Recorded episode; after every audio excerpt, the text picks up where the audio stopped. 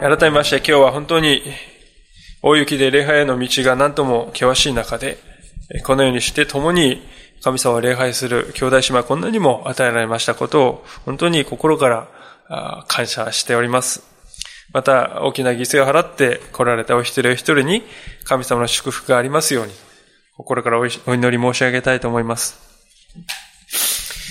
さて、サムエル記も6章に入ってまいりました。このサムエル記というのは、モーセに引き入られてカナンの地に入ってきたそのイスラエルが、その後数百年間のですね、獅子の時代、サムソンとかディレラとか、そのような時代であります。えー、そういう時代をですね、経て、ようやく国として整っていく。まあ、そういうですね、過程が書かれているのが、このサムエル記であると言ってもいいと思いますね。で、もともとイスラエル人がですね、カナンに行きました、入ってきましたけれども、カナンの地は何にもないですね、もう空白地帯で、空っぽで、そこにですね、入ってきたというわけではないわけですよね。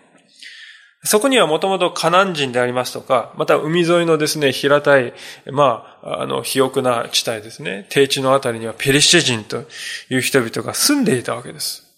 で、その人々がいる中に入っていくわけでありますから、家や王なしにそのような隣人たちとのですね、様々なこの価値観の違いとか、衝突とか、あるいはまた時には戦争とかですね、そのようなものが巻きに巻き込まれる。そしてそれだけではない、自分のですね、家のすぐ向こう側にはもうペリシテやカナン人のお家があるということですから、まあ、様々な形でですね、価値観にですね、影響を受けるということが起こるわけであります。で、そういうですね、不安定な中でイスラエルをですね、神様はご自分の道へ導こうとしていかれる。で、それはですね、ちょうどですね、幼い子供たちに対して、子供に対して、その身勝手さや、またその愚かさというものを私たちは親として見るわけでありますが、しかしそのようなですね、ありさまを私たちは親として忍耐しながら、歩むべき道はこうだということをですね、苦心しながら教えて育てていく。まさにイエス、神神様はですね、イスラエルに対してそのような形で、非常に様々なこととして教えていかれるわけであります。で、今日の箇所もですね、まさにこのイスラエルの苦難の中でありますけれども、そのただ中で、信仰とは何か、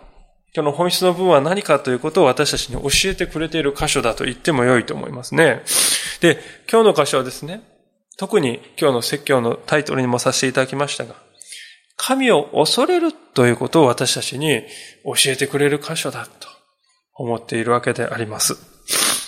もう一度、一節から二節のこの出だしの部分を読ませていただきますが、主の箱は7ヶ月もペリシテ人の野にあった。ペリシテ人は祭司たちと占い師たちを呼び寄せていった。主の箱をどうしたらよいだろう。どのようにしてそれを元に、元のところに送り返せるか教えてもらいたい。ペリシテ人のですね、このリーダーたちは、イスラエルに対するですね、大勝利。まあ、その戦利品としてですね、意気揚々とですね、この主の箱をですね、こう持ってきて、自分たちのですね、ダゴンの神殿にまず入れたわけですね。しかしそこで、そのですね、町に恐ろしい災害が起こる。そしてですね、この他の町にやってしまえということで、いろいろな町に行くわけですが、行く先々でですね、凄まじい奇病が起こる。それを見てですね、ペリシテ人たちは恐れをののいていたわけです。で、それがですね、五章の全体で書かれていたわけで、ことでありますね。で、なんとですね、その期間というのはですね、もう数週間とかですね、そういう感覚で読んでいたんですけど、実はこの6章の一節を見ると7ヶ月もですね、ものすごい長い期間にわたってですね、混乱が続いていました。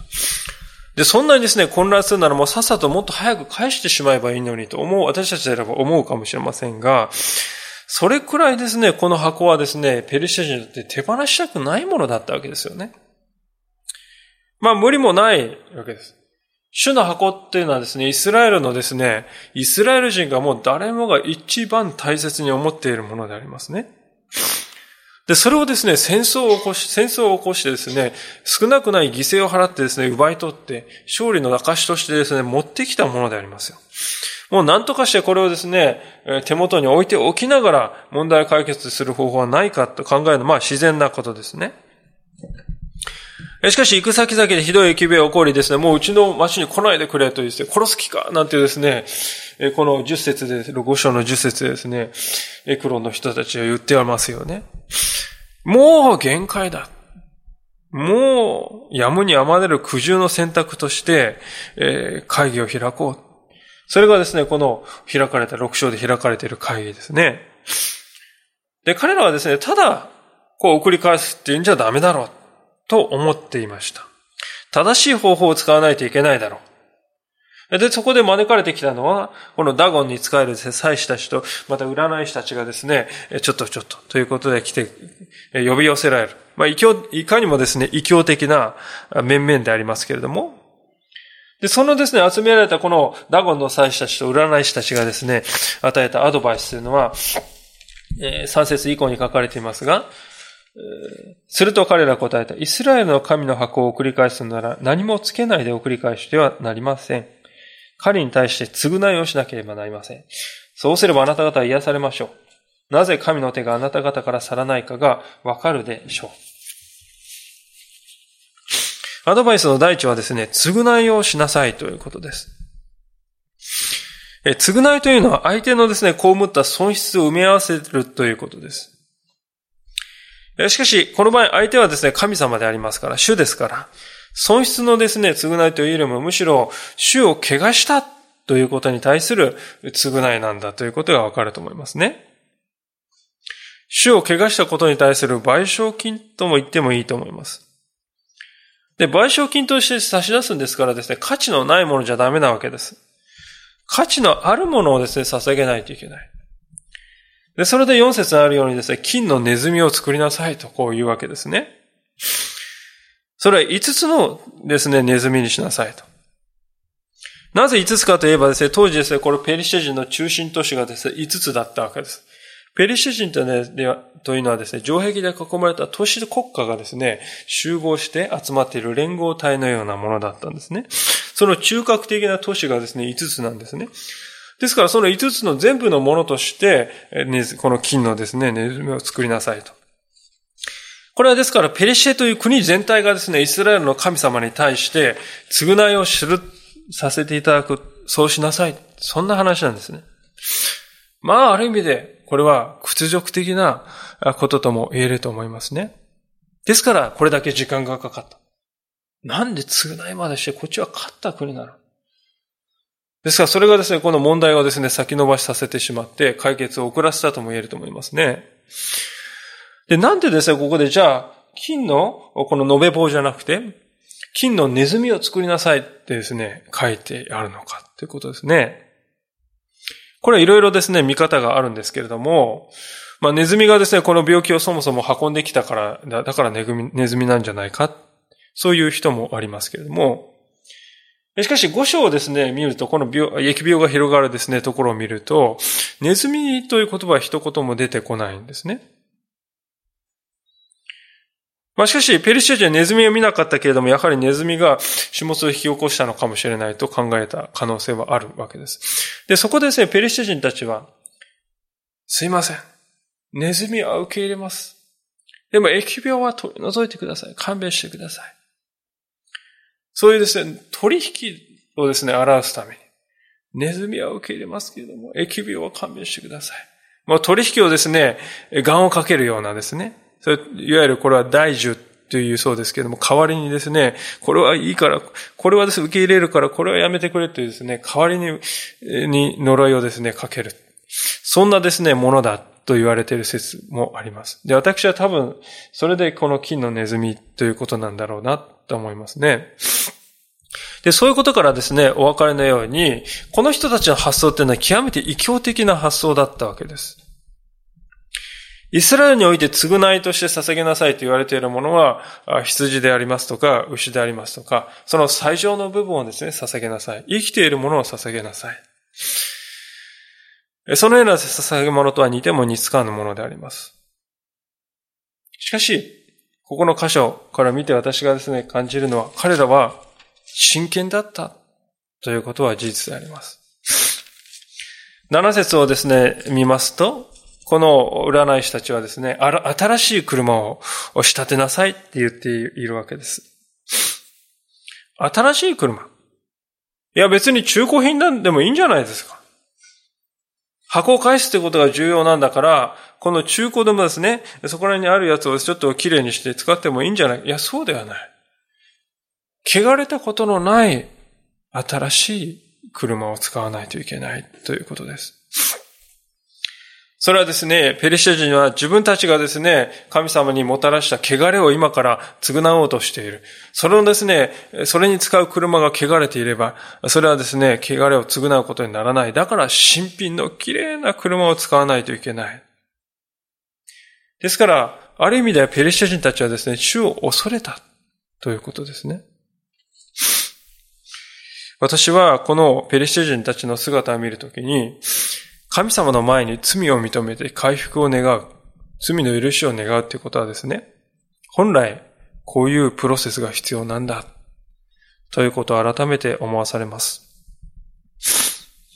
私たちはクリスチャンになったときに、イエス様の十字架によって罪をすべて許していただきました。しかしそれは、何のですね、代価もなしに成し遂げられたことではない。イエス様が私たちに代わって罪の償いをすべてご自分の身によって払ってくださった。だから私たちはすべて許されたのであります。ともするとですね、私たちはこのことをですね、少し軽く考えていることはないだろうかと思うんですね。もう当たり前のように、イエス様の償いを受けたよね。そんな風に感じてしまう。しかし、もし私たちにイエス様がいなかったらどうなるかということですよ。それがですね、皆さん、このペリシ人たちの姿にまさに表されています。イエス様なき世界の人々はどのようにして罪を償おうと考えるかという実例がここに書かれているということですね。もし私たちにイエス様はおられなかったら、私たちもこのようにするしかないということですね。何を神様に捧げればいいのかわからない。占い師呼んでこい。そして占い師に聞く。いや、それは高価なもんじゃないとダメですよ。金のこの大きなですね。これを5つも作らないといけない。汚れなきものを捧げないといけないですよ。あの古い車じゃなくて新しい車を仕立てなさい。それでもですね、ちゃんと償いになってるかどうか、うん、それはわからないですが、やってみるしかないでしょう。そういう世界ですよね。もし私たちがですね、このペリシテの漁師としてこの現場にいたらですね、どうかということです。当惑するでしょうし、苦悩するでしょうしですね、本当にどうしたらいいかわからないっていそういう状況はですね、本当に悩みは深いと思いますね。しかし、だからこそ私たちはですね、イエス様が、神様がですね、私たちに求めている罪の償いを正確に一片の隙もなく支払い尽くしてくださった。もはや必要はない。何も許されていないのではないかと恐れる必要はない。そのように言ってくださるということの恵みがですね、どんなに大きいか。もはや私たちはですね、本当に自分がこれでいいんだろうか。そんなことを考える必要はない。これで私の償いは足りているんだろうか。そんなことを考える必要、ペリシャ人で考える必要はない。イエス様が私たちのためにおられるということはそういうことなんだということです。ペリシャ人たちは確信がないですね。自分たちのしていることが本当にこれで効き目あるんだろうか。自信が持てないのです。哀れですが、悲しい姿ですね。私たちにはしかし、許しの確信が、揺るぐことのない確信が与えられている。この違いです本当に天と地ほど大きいものではないかと。私改めてこの彼らの姿を見るときに思うのであります。で、それですね、これで本当にいいんかっていうですね、えー、不確実なのを、まあ、なんとかですね、確認したいって思うわけですね。で、そこでですね、この占い師たちは何をですね、考えたかというと、返す時の方法についてちょっとですね、えー、少しひねったことをするわけでありますよね。まあ、それがですね、7節のところです。それで今、一台の新しい車を仕立て、首木をつけたことのない、父を飲ませている二頭の目牛を取り、その目牛を車につなぎ、子牛は引き離して牛小屋に戻しなさい。また、主の箱を取ってその車に乗せなさい。償いとして返す金の品物を蔵袋に入れ、その傍らに置き、それを行くがままにさせなければならない。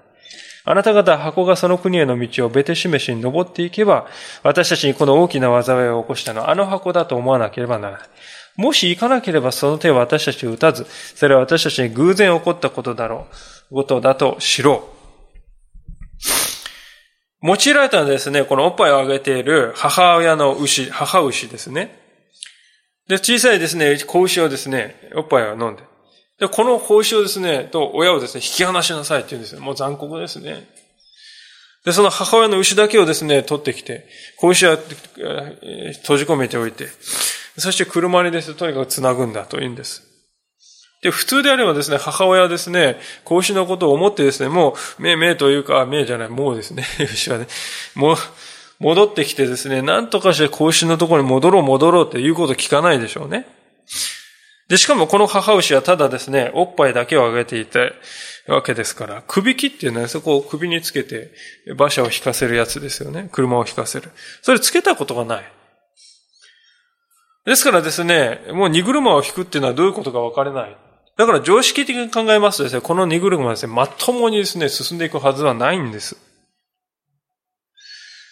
授乳中で車を引いたことの一度もない母牛が、二頭が。しかし二頭が二頭ともですね、イスラエルに一心にですね、歩いていくなんて。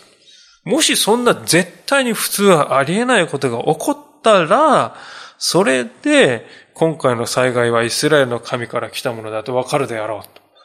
それが占い師たちの指示ですね。で、この後においてもまだですね、この箱が問題なのかそうでないのか確信が持てないわけですよね。だからこういうですね、まあ、ちょっとこう、まじない的なですね、こう、占い的なことをしてみなさいというわけです。神様とですね、出会ったことがない人々。神様と人格的なですね、生きた交わりを持ったことがない宗教というのは、すべてこういうですね、致命的に不確実な部分を抱えております。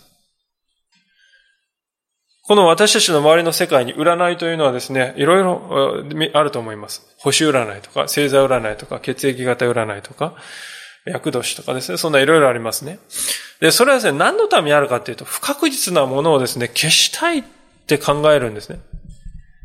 この不確実に見えるものの中から何とかしてですね、確実にもの、見えるようなものを、おみくじであればこの大吉と書いてあるこの紙切れに、あるいはこの文字に、すがりたい。という思いが働くんですね。それで人々は占いに頼るわけです。神に頼る。それは哀れなことと見えるかもしれませんが、それが私たちが住んでいる世の中の現実だということです。で、そのことをですね、心に留めて、彼のために取りなすものと私たちは、そして取りなし祈るものとされたいと願うわけでありますね。しかし神様はそのような彼に対しても憐れみを突きさせないお方だった。そのことも私たちは同時に見ておきたいと思うのです。12節にこのように書かれております。するとメウシは、ベテシェメシへの道、一筋の王子をまっすぐに進み、泣きながら進まあ多分これは子牛を思ってでしょうか？泣きながら進み続け、右にも左にもそれなかった。ペレシジの漁師たちはベテシェメスの国境までその後についていった。なんとですね、神様はこのペリシャ人の占い師たちが考えた方法ですよ。これを受け入れてくださったわけですよ。牛たちがですね、行うはずのない動きをですね、一糸乱れずですね、登って、右に寄り道して左に道草をするってわけではなくて、もうただ一心にですね、ベテシメスへの道をですね、歩き続けるなんていうことが起こるんです。神様がこれをですね、彼らの考えを受け入れてくださった。あれ深いお方だと思いますね。そしてですね、ようやくこのペリシテ人の漁師たちは、この、この現象を見てですね、ああ、これが本当にイスラエルの神の主の箱から来たことだったんだ。確認できました。牛舎がベテシメスについて、主の箱がですね、置かれて、全焼の生贄が捧げられた、そのですね、一部始終を目撃して彼らは国にやっと帰っていきましたね。神様はしかし彼らのそういう考えをあえて受け入れてくださった。それは、すべてを支配しておるのは誰なのかということを示すためであったわけであります。ペリシャ人たちは、この一部始終を見てですね、イスラエルの神主を恐れないといけないんだ。主の皆を汚してはならないんだ。それはこういう結果をもたらすんだ。そのことをですね、本当に高い代償だと思いますけれども、払って学び取ったんではないでしょうか。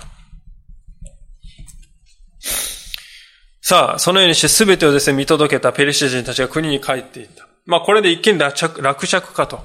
私たちは思いたいところですが、その後にですね、ペルシテ人たちが本当に帰って部屋のうちへ帰っていった、その後にこの主の箱が来たベテシメシにおいてとんでもない事件が発生したことを聖書は記録しております。19節主はベテシメスの人たちを撃たれた。箱の中を見たからである。主の箱の中を見たからである。その時主はその民5万70人を撃たれた。主が民を激しく撃たれたので、民は喪に服した。この箇所を見るときですね、私たちのですね、目はですね、この5万70人というですね、膨大な数にですね、もう驚かされるわけです。え ?5 万70人？実はですね、ここは議論を呼んでいる箇所であります。ヘブル語はですね、どのように理解すべきか。非常に難しい箇所なんですね。で、考古学のですね、発掘調査なんかしますと、ベテシェマシがですね、5万人の人口を抱える巨大都市であったという証拠はないんですね。ですから、考古学的に見て、これをですね、5万70人と理解することは難しいわけです。でしかしですね、ヘブル語のこの読み方を変えるとかそういうことをしなくても、これをですね、文法的に理解する方があってですね、二つの解釈があります。第一のですね、解釈。これはですね、面白いですね。70人、70人って最後に書いて、最初に書いてあって、その次にですね、5万って書いてあるんですね。ですから合わせて5万70人だろうと、こういう新海学が解釈したわけですけれども、これはですね、そういうふうに解釈しなくてもいいわけです。第一のですね、解釈仕方は、70人、すなわち、部族の5人あたり1人っていうですね、この1000という数はですね、この部族っていうふうに理解することもできるわけであります。ですから、5人あたり1人、すまりそれが70人だった。つまり町の人口は350人であった。そういうふうに理解し方があります。もう一つの理解し方は70人、すなわち1000人に5人であった。そういうですね、意味に理解することもできます。まあそうするとですね、1000人に5人なのが70人ですから、町の人口ってのは1万4000人だったことですね。まあこれもちょっと大きい数かもしれません。で、おそらく聖書はですね、通常、この人数を数えるときに男性の成人の数を考え、数えることが多いです。女性とか子供たちはですね、カウントされない、あえて言わない限りカウントされないことが多いので、おそらく男性の成人だけで350人、まあ女性子供入れると1000人、2000人、そのようなぐらいの町だったと思うんですね。ですから、ここで言えることはですね、この時にですね、主に歌えられた人々は70人であったということであります。これは重要なことです。でこの人たちはですね、神の箱の中をですね、見る。見ようとした人々であります。その人だけが撃たれたということでありますね。で、昔ですね、まあ、ちょっと私以上ぐらいの世代の人は、あの、インディ・ジョーンズですね、えー、失われたアークというですね、映画がありまして、その映画のですね、ナチスドイツの時代に、主の箱が発掘されて、ナチスドイツがそれを奪い取ろうとしたの、インディがですね、妨害して妨げるって話なんですけど、最後の場面ですね、契約の箱をナチスが開けようとした時に、開けた時にですね、こう、ぶわーっとこう出てきてですね、そこにいた人々はみんなドロドロに溶けて亡くなって、で、インディはですね、見なかったので助かった。そんなですね、映像が、映画があったものですから、まあそういうですね、イメージでここで見てしまうわけであります。でも、私たちはですね、やはり聖書の中ではっきりと理解しなきゃいけないんですけれども、神の箱をですね、中を見る。なぜそんな重大な結果をもたらすのか。わかりにくいですね。で、そのためにですね、それを知るためには、そもそもこの契約の箱っていうのは何なのかということをですね、はっきり理解しておくことが大事だと思います。単なるですね、木の箱ではないわけです。契約の箱というのは何のために神様がイスラエルに作りなさいと命じたかというと、それは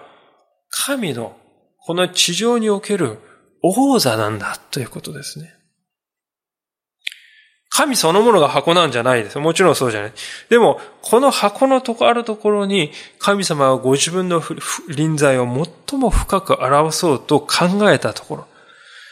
いわばですね、この地上において神の清さということは何であるかということを人々に示すために、神様あえてこの地上に置かれた王座。それが契約の箱だったということです。ですから、神様のおられるところに近づくときには、本来こういうふうなことに気をつけなさい。で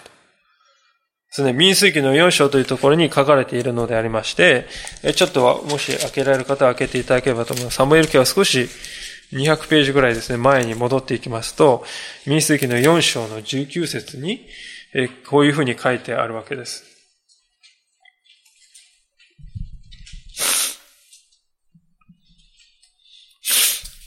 民数記の4章の19節です。それでは読ませていただきます。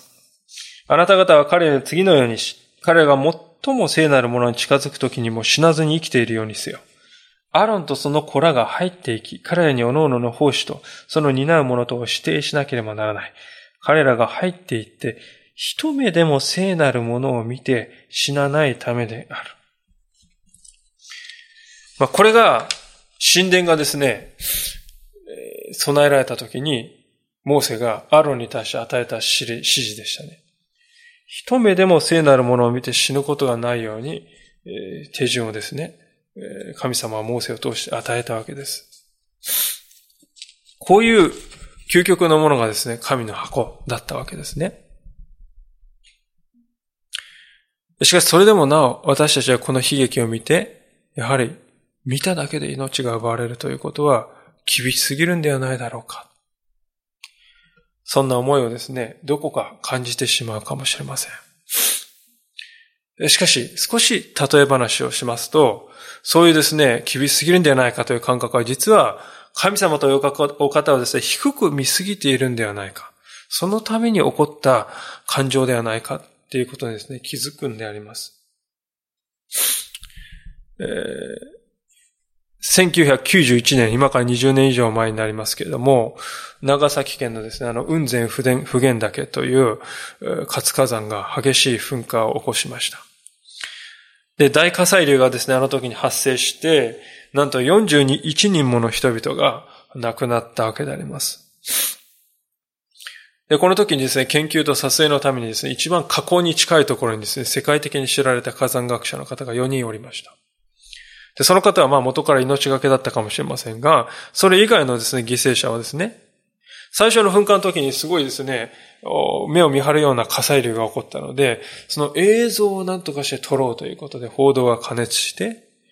地元の消防団とかですね、警察もですね、決して足を踏み入れないようなギリギリのところまでですね、近寄ってカメラをですね、置いて撮影して、突如としてですね、大爆発が起こるわけです。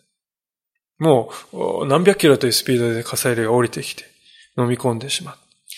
幾度もですね、警告はなされ、そこには行ってはならない。でも聞かないわけですね。好奇心が勝る。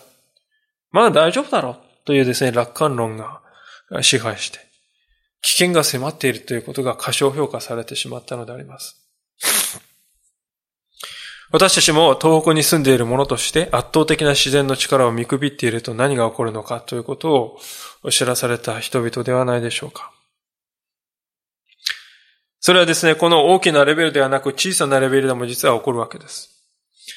私たちはよくですね、晴れている、まあ冬でも夏でも結構でございますけれども、太陽をですね、もし、えー、1分でもですね、直に目でですね、見続けたとするならば、私たちの目はですね、深刻なダメージを受けることになるでしょう。皆さん、このことを考えるときにどうだろうかと。この地球という星は宇宙全体から見ればですね、小さな一部であります。で、その地球の中のまた小さなこの日本という国の、また何百何千とあるですね、火山の中の一つ。そこにすら不用意に近づくことは命の危険をもたらすわけです。また目に見えるですね、この太陽の光。その、しかしそれですら大元をですね、見続けることは私にはとてもできない。まして、全能の神様の栄光をですね、私たちはこの目で見てやろうとするならば、目だけでは済まないだろう。と思うんじゃないでしょうか。全宇宙の創造者なる神様を恐れないで、ただ好奇心だけでさえ近づいていこうとする。それはどんな経過を招くだろうか。私たちでさえそのことは容易に想像できますが、しかしこのベテシェメスのですね、しかも皆さん、この町っていうのはですね、祭司の町だったんですね。レビ人ばっかり住んでいたんですよ。ですから、この礼拝のやり方はですね、知っている人々、アロン、アロンの子孫に与えられたのはこのベテシェメスという町で、住んでいる人はみんなアロンの末裔ですね。だから礼拝のやり方は知っていたはずの人たちなんですが、そういう基本的なですね、こともこの人たちは忘れていたということです。この時代のイスラエルの霊的状況っていうのはですね、そういうような、すさんだ中にあったということですね。私たちはしかしどうでしょうか？私たちの心の中には神様に対する健全な意味での恐れというものが果たしてどれくらいあるでしょうか？神様が清、神様の清さということ。聖書が明らかにしているこの神様の真実な姿を私たちは自分たち、自分の信仰生活の中で御言葉から学び取ってきたでしょうか？これまでサムエル記をずっとですね、見てきています。その中でですね、私たちクリスチャンにとってですね、大事な一つの原則が与えられているように思います。ともすると聖書っていうのはですね、イスラエルは善で、ペレシ人は悪っていうね、そういう単純な構造で書かれているっていうふうに思うんですよ。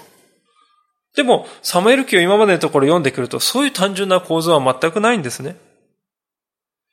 代わりに見られるのは、不用意に神を持ち出し、不用意に神に近づこうとする者が裁かれているという現実がこれまでの箇所の中にあるわけです。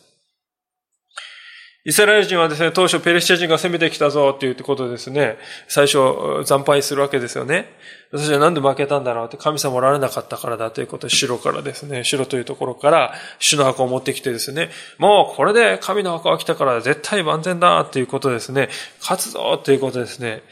えー、勝利しようと考えたわけです。言うならもうお守りと限りなく同じですよね。主の箱がこの物体があるからね、これは勝つんだ。しかしそうではない。イスラエルは大敗北を喫して、自分一人一人自分の天幕まで一人一人バラバラで逃げ帰るような大敗北を喫しました。ペリシテ人の前に思いもかけない敗北を喫した。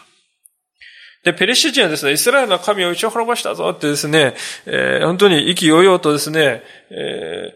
ー、この戦利品であるですね、主の箱を持って帰ってきて、ダゴンの宮に置くんです。その日からですね、とんでもない災難がペリシテ人に降りかかることになる。で、すでに見てきてね、7ヶ月も経ってようやく神の箱をイスラエルに戻そうとするわけですね。で、しかし戻ってきたら戻ってきたイスラエルでですね、もう平安にですね、何も起きなかったかというと、今度はイスラエルの中でこんなですね、とんでもない事件が起こってしまうわけですね。神に近づこう、あるいは神をですね、持ち出そうと、人した人々がですね、このような、その、不用意なですね、あり方を問われているわけです。ですから聖書はですね、はっきりと次のように書いていることがありますね。レビキというところですね、開けてみたいと思いますが、えー、あちこち開けて恐縮ですけれども、レビキ、レビキの10章ですが、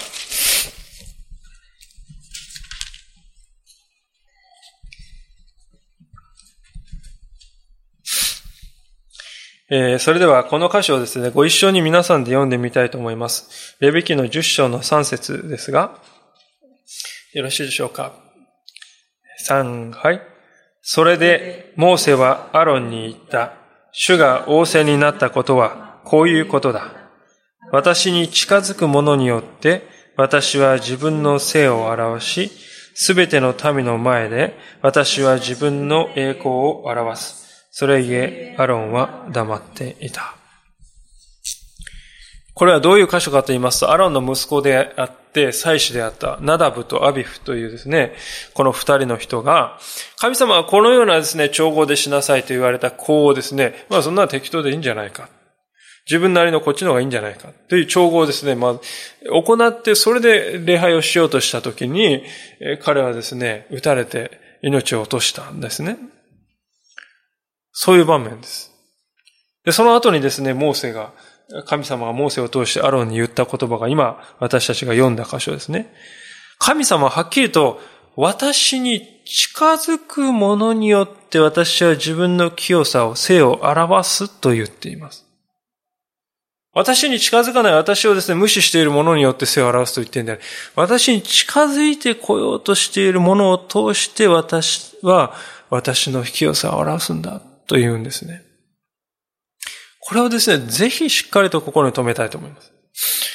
私たちはクリスチャンとしてどうでしょうか？神様を求め、神様に近づいていきたいと、心で願い、また口で言いながらも、しかし、生活においてはそれを否定するというようなことがあり得るのではないか。私たちは神様を第一とした歩みをしているだろうか。私たちは今日礼拝のために集まってまいりました。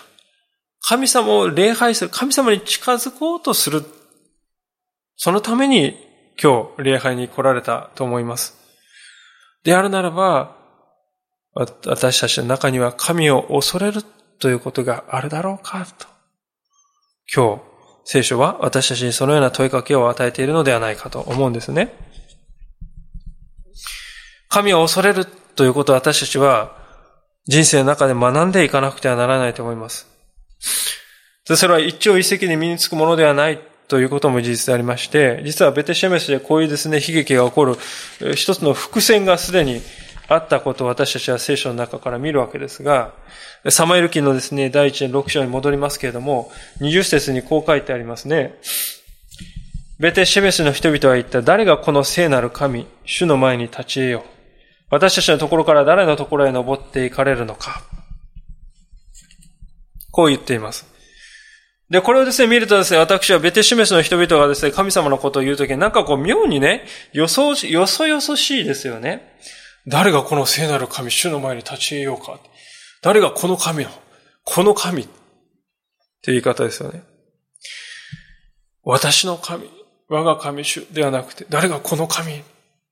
という感覚なのです。非常に神様に対する距離感が持っている。そしてですね、もう、腫れ物に触ってしまった。タブーに触れてしまった。そういう感覚ですよね。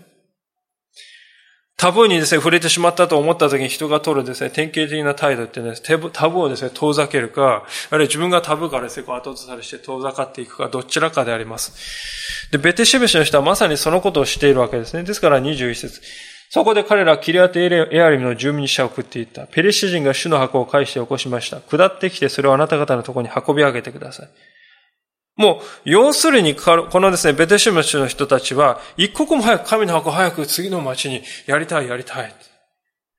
ペリシテ人と何も変わらない、え姿。厄介払いをしたい、そういう感覚であります。で、こういうふうな神様との関係がこういうふうになってしまうとですね、信仰生活ね、非常に悲惨なものとなっていきますよね。ベテシメシュの人々がですね、どうするべきだったのか。それは、悔い改めであります。ああ、神様。私たちはあなたの見舞いに罪を犯しました。どうぞお許しください。憐れんで、私たちをお癒しください。そう祈るだけでよかったと思います。しかし彼らはそうしないで、神からただ遠ざかろう、遠ざかろう、遠ざかろうとした。あのイスカリオテのユダがイエス様を十字架につけてしまった。その時に彼はやはりそれでもなお、主の憐れみは尽きないのではないだろうか。そう思うべきだったのに、こんな私は許されない。タブーに触れてしまった。私はもう、イエス様から遠ざかるしかない。と言って、自分の命を絶っていった。ある意味では、このですね、ベテシェムスの人々も似たようなことをしているわけであります。しかし、よくよく考えてみると私たちも似たようなことをしているかもしれません。人生に試練があります。試練を経験したときに、神様に立ち返ろうとするんではなくて、神様から遠ざかろう。神様を遠ざけてしまおう。そういうふうに方向に行ってしまうことがあるんではないか。その結果、どんどん神様から遠い生活になっていくんだけれども、そのことにいつの間にか何も疑問を感じなくなっていく。そういうことはないでしょうか。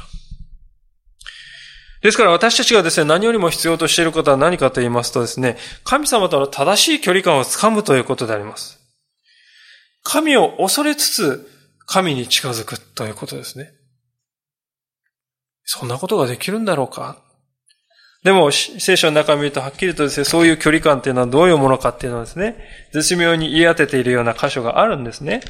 詩篇のですね、2章、あ2編のですね、えー、11節、ところをちょっと開けていただけますでしょうか。詩篇ですね。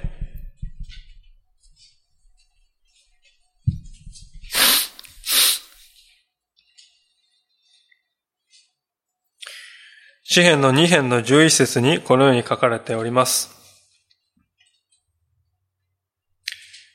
恐れつつ主に仕えよ。おののきつつ喜べ。恐れつつ主に仕えよ。おののきつつ喜べ。皆さんこれ一見するとですね、矛盾している言葉じゃないでしょうか。恐れを抱きながら同時に心を込めてお仕えしなさい。え？そんなことができるんだろうか。また、おののきながら同時に喜びなさいってですね。え？矛盾してるんじゃないだろうか。で、皆さん、これこそですね、私たちが神様に対して向かうときに持つべき態度だなと思うんですね。神を恐れるということがですね、なかったら、本当の意味でですね、私たちは神様にお仕えすることはできないのです。このベテシェメシのですね、レビ人たちが礼拝者たち、礼拝の奉仕をする人たちだったはずですが、神を恐れることがなかったので、正しく神様にお仕えすることはできました。できませんでした。神様をですね、恐れる。そこから私たちの正しい神様に対する使える奉仕が始まっていくわけです。で、神を恐れない人はですね、何を恐れるかっていうと、この世を恐れるわけですよね。この世の奴隷になっていくわけです。誰でもみんな怖いと思ったですね、ものにですね、奴隷に、恐怖の対象に対して奴隷にされていくのであります。しかし私たちが神をですね、恐れるということは恐怖ではない。おののきつつ喜べと書いてあるではありませんか。神様のですね、偉大さということを私たちが信仰生活を重ねていき、神様の本当に御言葉の中に、また祈りの中に、あるいは雄大な自然の中に、神様の偉大さを見るときも圧倒されるような思いをですね、抱いて、もう、私たちをおののかせるに十分なですね、そんな姿を私たちは見るんですよね。もうそれは、心震える体験ですね。身震いするような感動の瞬間です。神の偉大さに触れるってことは、おののきような感覚をですね、イフするような感覚を起こすんだけども、そういうお方が私と共に歩んでくださる。私のために命を与えてください。これは一体何と素晴らしいことだろうかと、究極のですね、思考の喜びをですね、私たちにもたらすと思いますね。ですから私はですね、申し上げたいのは、この支援2章11節のような心を持って生きるということが、私たちと信仰生活中心であり、神様との正しい距離感だということを申し上げたいと思うのです。そんな人いるんだろうか？そんなことができる人がいるんだろうかと。そう思うかもしれませんが、実はサムエル記の中に実はそういう人はすでに登場していますね。サムエルの母親のハンナです。ハンナという人は不妊に悩んでいました。あの人不妊よ。周囲の目が気になる。もう一人嫁のペニンナはですね、ハンナはですね、不妊であるということをからかって嫌がらせをするのであります。苦しんで。しかし彼女はですね、嫌がらせに対してですね、呪いの言葉を発するのではなく、一貫して神様の前に誠実に生きようということを第一にしていました。ですから彼女はですね、神様はついに祈りを聞いて、サムエルを与えてくださった時もですね、これはもう私のものだから絶対に引き渡さないわと思うんじゃなくて、神様はこれを与えてくださった。神様に対して誓いを捧げた子だから、神様のものですと言って、サムエルは主に捧げられていきました。その彼の、彼女のですね、信仰の姿勢が一番現れているのはすでに見てきたところですけれども、サムエル記の2章の1節からですね、10節のところですね。この祈りの言葉を見て終わりたいと思いますが、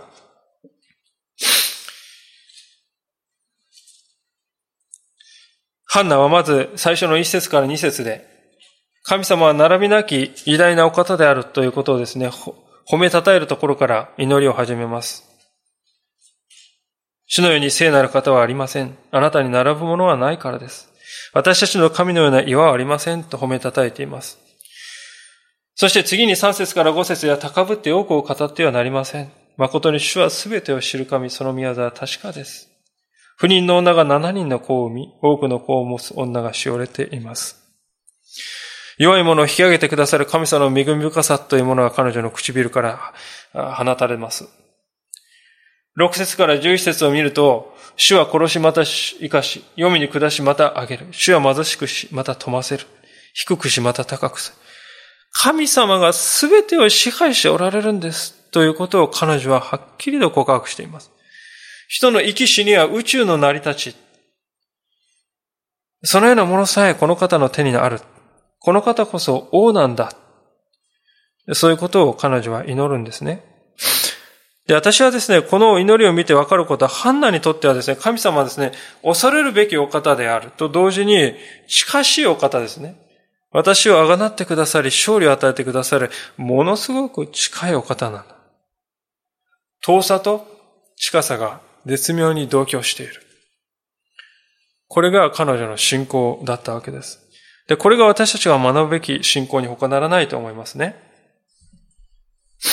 ベテシェメスの人々は格好の反面教師を私たちに、えー、反面教師となってくれています。彼らは始めしたことはですね、近すぎるということです。はじめ神様はあまりにも近づきすぎ、近しいお方として気楽に考えておりました。その結果、恐れもなくに、恐れもなく不用意に近づいて悲劇が起こりました。で、近づきすぎたですね、彼はですね、何をしたかって、今度遠ざかりすぎるっていうことですよね。もうひたすら距離をとって神様を遠ざける。こういう逆の極端ですよ。で、信仰的にですね、幼い時は神様に対してこういう両極端のですね、態度を取りやすいんですね。まあ、例えばですね、子供がですね、ある時はですね、まあちょっとあんまり聞いてるかもしれないで、あんまり言いたくはないんです。ある時はパパ大好きって言うんですね。で、そのですね、30分ぐらいに、パパなんか大嫌いって言うんですよね。どちらが本当なのか。まあ、どちらも彼らなんだと思うんですけれども、しかしですね、私たちもともすると神様に対してね、こういう幼児のような振る舞いをしてるんじゃないでしょうか。それはですね、他でもない私たち自身の霊的な状態が幼いということを表しているのかもしれません。良いことがあれば神様大好き。悪いことがあれば神様大嫌いっていうですね、そういう態度。まさにそういうですね、幼児のような姿勢から私たちは信仰の成熟を目指して一歩二歩と進んでいく必要があるんではないか。ハンナの姿を見るとき私たちはですね、ここに手本があると。ここに目指すべき私の信仰の手本がある。これを前向きに受け止めて具体的に一歩行動を始めていきたいと思います。皆さんいかがでしょうか？今日、神様を恐れるということをしっかりとご自分のものとしておられるでしょうか？今日の箇所を通して神様を表してくださった神様の姿をもう一度心から受け止めて、主を恐れる。その歩みの真髄をですね、知らされていきたいと思います。お祈りいたします。短く神様の前に静まって、応答の祈りの時を持たせていただきたいと思います。